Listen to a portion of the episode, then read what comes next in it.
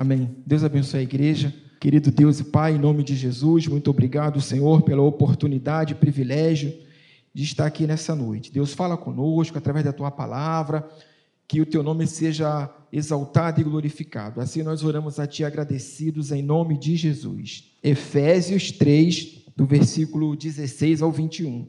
Para que, segundo a riqueza da sua glória, vos conceda que sejais fortalecidos com poder, mediante o seu espírito no homem interior, e assim habite Cristo em vosso coração pela fé, estando vós arraigados e alicerçados em amor a fim de poderdes compreender com todos os santos qual é a largura, o comprimento, a altura e a profundidade, e conhecer o amor de Cristo que excede todo entendimento, para que sejais tomados de toda a plenitude de Deus.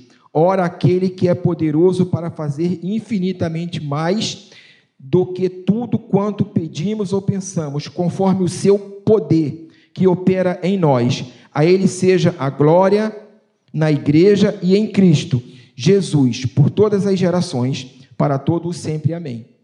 1984 foi quando eu conheci a Maranata. Foi de uma maneira vergonhosa para mim. Eu fui para o Rock in Rio evangelizar. E chegando lá, me puseram, saímos em três para evangelizar. Aí tinha um índio com cabelo assim, né?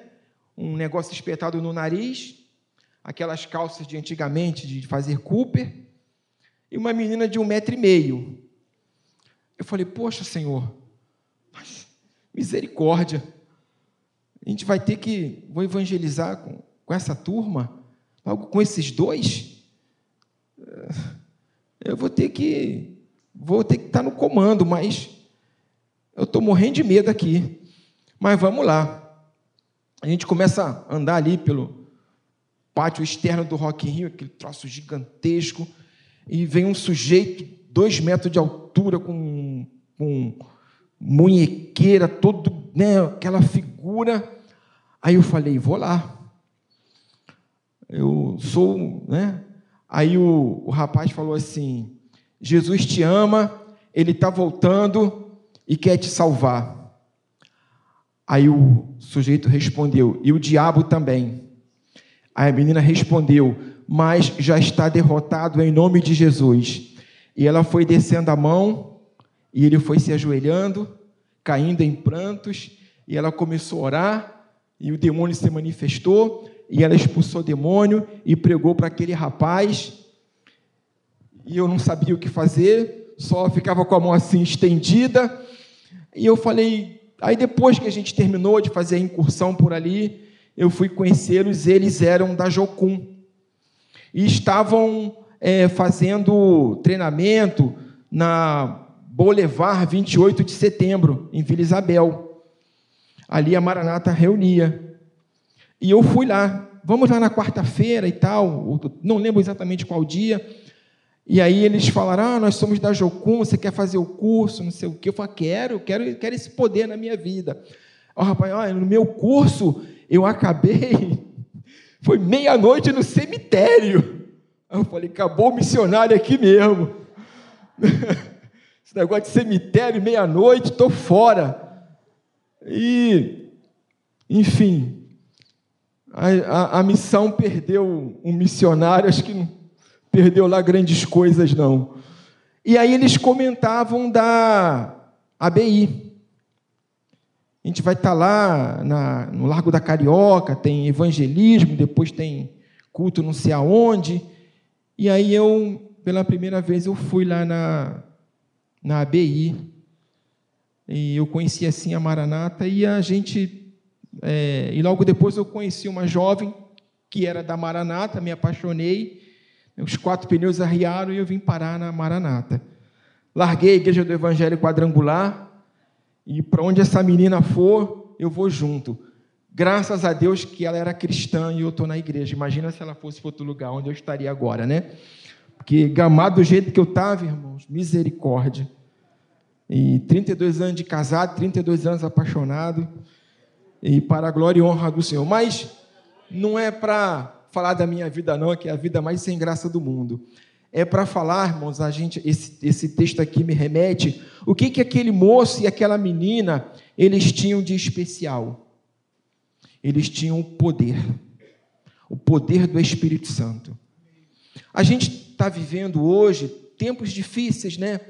Em que o mundo, é, a pauta é a liberdade, liberdade sobre três esferas: a liberdade eh, civil, liberdade política e liberdade religiosa, liberdade espiritual. E, e para que a liberdade ela aconteça de, de forma plena, como João 8,36, se o Filho, pois, vos libertar, verdadeiramente sereis livres. A liberdade ela precisa de três fundamentos, dentre outros, mas eu destaco três, hoje eu só vou falar de um. É poder, justiça e verdade. E eu queria hoje falar sobre é, poder. Se nós debulharmos um pouquinho sobre a Bíblia, a gente vai ver o tempo todo Deus ele dando demonstração do seu poder. Começa já em, já em Gênesis, acho que 1, 26 ou 27, ele falando que para Adão e para Eva que eles iriam dominar sobre a terra, sobre os animais, sobre os peixes. É, Deus ele, ele, ele nos fez para dominarmos e não para sermos dominados. Eu vou explicar antes que os irmãos se levantem e, e desistam de chegar até o final. É, Deus não existe é, liberdade de um povo, de, uma, de, um, de um indivíduo, se sobre a sua vida não tiver o poder. Se não vejamos, quando o povo estava no Egito, escravo, 430 anos. O que Deus faz para tirar o povo do cativeiro? Uma tremenda demonstração de poder. Ele usa Moisés, Arão, para irem a Faraó, o, o, o Faraó do Egito, um homem poderoso, inacessível, e Deus fala com Moisés: vai que eu sou contigo, e Moisés vai lá e dá a demonstração de do, do poder de Deus.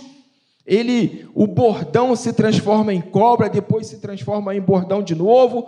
O, os magos do, do, faraó também transformam o seu bordão em serpente, e aí a serpente vai e, e, e, e, come as outras, engole as outras serpentes. Ele coloca a mão no peito, quando tira, ela está com lepra. Quando ele coloca de novo, a lepra desaparece. Deus demonstrando poder, enviando as pragas, mostrando para Faraó que ele é o Senhor, que ele é Deus, que ele é o Todo-Poderoso, que não há Deus como ele, só o Senhor é Deus.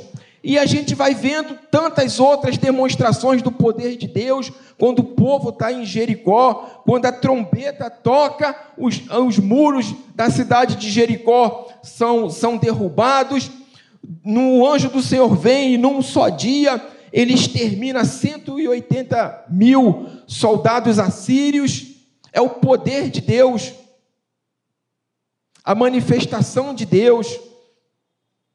Uma outra situação, quando é, o anjo do Senhor, ele, deixa eu achar aqui, é, Lucas. Lucas 1. Deixa eu achar aqui. Lucas 1 para o. Ah, entrando o anjo onde né, o Senhor é contigo, ela, porém, ao ouvir esta palavra, perturbou-se muito e pôs-se a pensar no que significava essa saudação, mas o anjo lhe disse: Não temas, porque achaste graça diante de Deus. Eis que conceberás e darás um filho, a quem chamarás pelo nome de Jesus. Este será grande e reinará. Então disse Maria: Como será isso, pois não tenho relações com homens? Respondeu-lhe o anjo: Descerá sobre ti o Espírito Santo, e o poder do Altíssimo te envolverá. Quando Jesus andando e a multidão em volta dele, aquela mulher do fluxo de sangue, se ajoelha, rastejando, toca na orla do vestido de Jesus, e Jesus pergunta: Quem me tocou? E alguém responde: Senhor, a multidão no teu entorno, e tu perguntas: Quem me tocou? E Jesus responde: Quem me tocou? Porque eu senti que de mim saiu poder. Então, irmãos, esse poder extraordinário de Deus, ele hoje nos disponibiliza, ele oferta à igreja o poder do Espírito Santo para que a igreja verdadeiramente ela seja liberta e transformada e ela não mais se submeta ao jugo de Satanás. Por isso nós estamos aqui nessa noite buscando poder, o poder do Espírito Santo.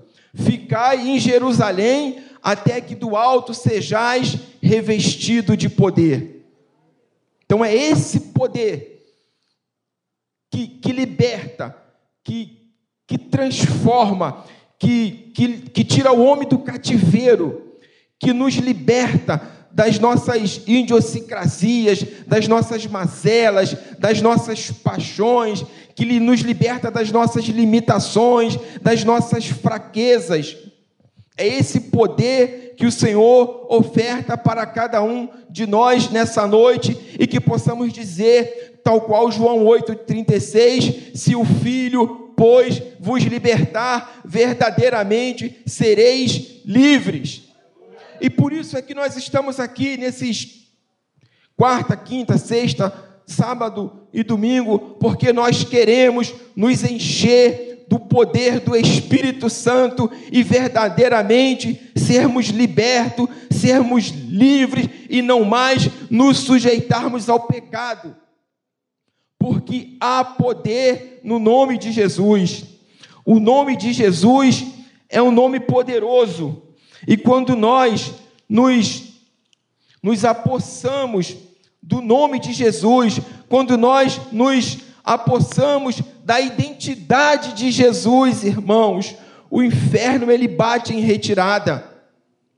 As lutas, nós passamos a ter mais forças para suportarmos as adversidades que o mundo nos propõe, para suportarmos as lutas que advêm sobre nós. Muita gente às vezes fica indagando, perplexo, porque na vida daquele homem tanta coisa ruim acontece. Ele perdeu, perdeu a empresa, perdeu o emprego, perdeu não sei o quê, mas ele continua firme, altivo, com a cabeça levantada. Ele não fica choramingando pelos cantos da casa, pelos cantos da igreja, se vitimizando porque esse homem tem Jesus. E Jesus faz toda a diferença na nossa vida. E o que a gente precisa entender? Que há poder no nome de Jesus. E esse poder nos é oferecido. E esse, esse poder nos é ofertado, é o poder que liberta, irmãos. Há poder no nome de Jesus. Nós, enquanto igreja, precisamos entender isso e precisamos aceitar essa verdade insofismável. Há poder no nome de Jesus. Eu não sei qual tua luta, eu não sei qual tua angústia, eu não sei qual tua dor, mas eu te digo uma coisa: há poder no nome de Jesus. Porque há poder no nome de Jesus, os demônios batem em retirada porque há poder no nome de Jesus, os cativos são libertos, porque há poder no nome de Jesus, as portas do inferno não prevalecerão contra a igreja, porque há poder no nome de Jesus, os enfermos são curados, os lares são restaurados, famílias são restauradas, os cegos enxergam, os paralíticos andam. Nós não somos mais escravo do pecado, escravo das paixões, escravo da nossa ansiedade, escravo dos impulsos, nem escravo da impotência, nem escravos da arrogância, porque há poder no nome de Jesus. Aquela visão que o profeta teve. Lá em Isaías 6, do versículo 2 em diante.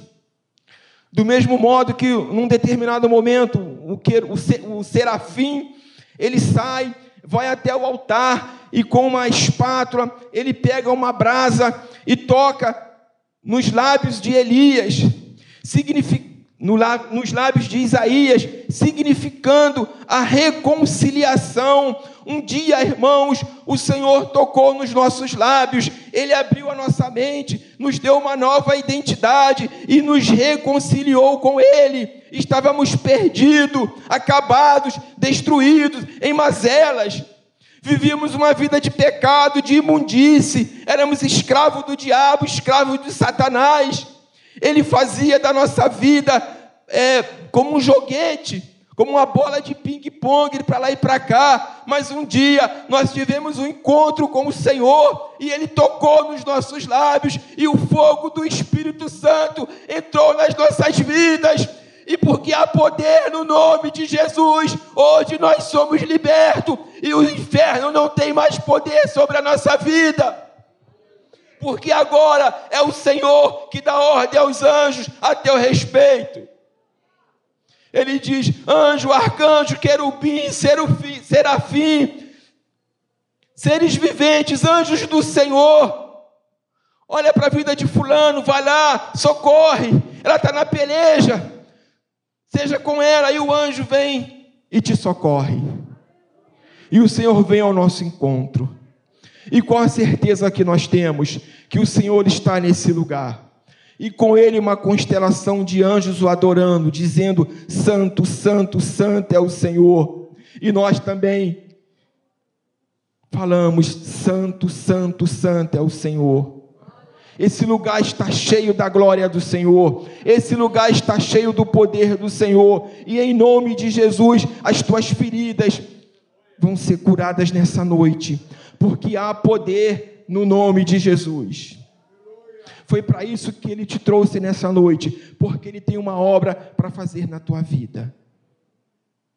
O inferno não tem mais poder sobre a tua vida. Ele até tenta. Às vezes parece que vai triunfar, mas não vai, porque o Senhor está contigo. Precisamos, assim como Pedro e João, né? Não tenho prata nem ouro, mas o que tenho isso te dou. Em nome de Jesus de Nazaré, levanta e anda. É o que o Senhor diz para a igreja.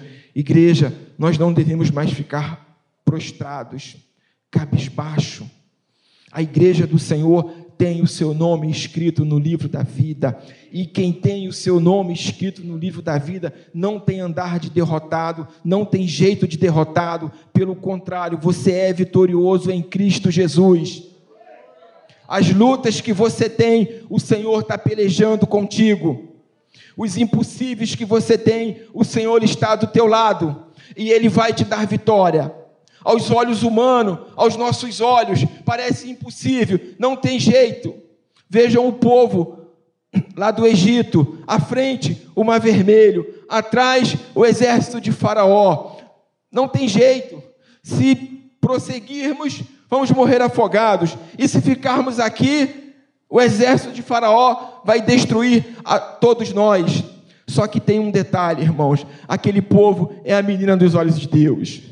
E Deus peleja por eles. E Deus foi abrir o mar. Porque há poder no nome do Senhor. E Deus vai abrir o mar. Se as águas do mar da vida quiserem te afogar, segura na mão de Deus e vai. Igreja de Jesus Cristo em São João de Meriti, segura na mão de Deus e segue em frente. Não deixa as lutas, não deixa as dificuldades, não deixa a enfermidade, a falta de emprego, a falta de saúde, não deixa que nada disso impeça a sua caminhada com o Senhor. Não se entregue, não se abata, não se dê por vencido, porque a história da tua vida, quem escreve é Deus, e Ele continua escrevendo. E ele tem um final glorioso para a sua igreja. Ele tem um final glorioso para o seu povo. A igreja que o espera. A igreja que é noiva do Senhor. A igreja que está em oração. A igreja que está em vigília. A igreja que está em prontidão. A igreja que está orando. A igreja que está clamando. Essa igreja é uma igreja triunfante. Porque ela é a igreja de Jesus. Aleluia. Louvado seja Deus. Às vezes nós. É, a batida é forte, a pancada é grande, a gente fica. Mas quem tem o seu nome escrito no livro da vida não sucumbe às investidas de Satanás, porque há poder no nome de Jesus. E o inferno bate em retirada. Porque quando ele olha para você, Gilberto, Ezequiel, ele vê o sangue de Jesus derramado sobre a tua vida. E aquilo que parecia perdido, Ezequiel, Deus vai restaurar. Não acabou, Ezequiel, não acabou. Não é o fim, não desista daquilo que Deus prometeu na tua vida. Eu estou falando Ezequiel, mas podia não desista, irmão. Não desista da sua caminhada. Não desista do seu relacionamento com Jesus. Esse relacionamento com Jesus, ele é eterno. Pode acabar aqui, mas continua no céu. O homem natural, por aqui finda. Para a gente, é o começo. Por isso, a igreja do Senhor, ela não sucumbe diante das adversidades. Há uma promessa para a igreja. Há uma promessa para mim e para você. E aquele que prometeu, ele é fiel para cumprir. Que Deus abençoe a igreja. Obrigado pela oportunidade.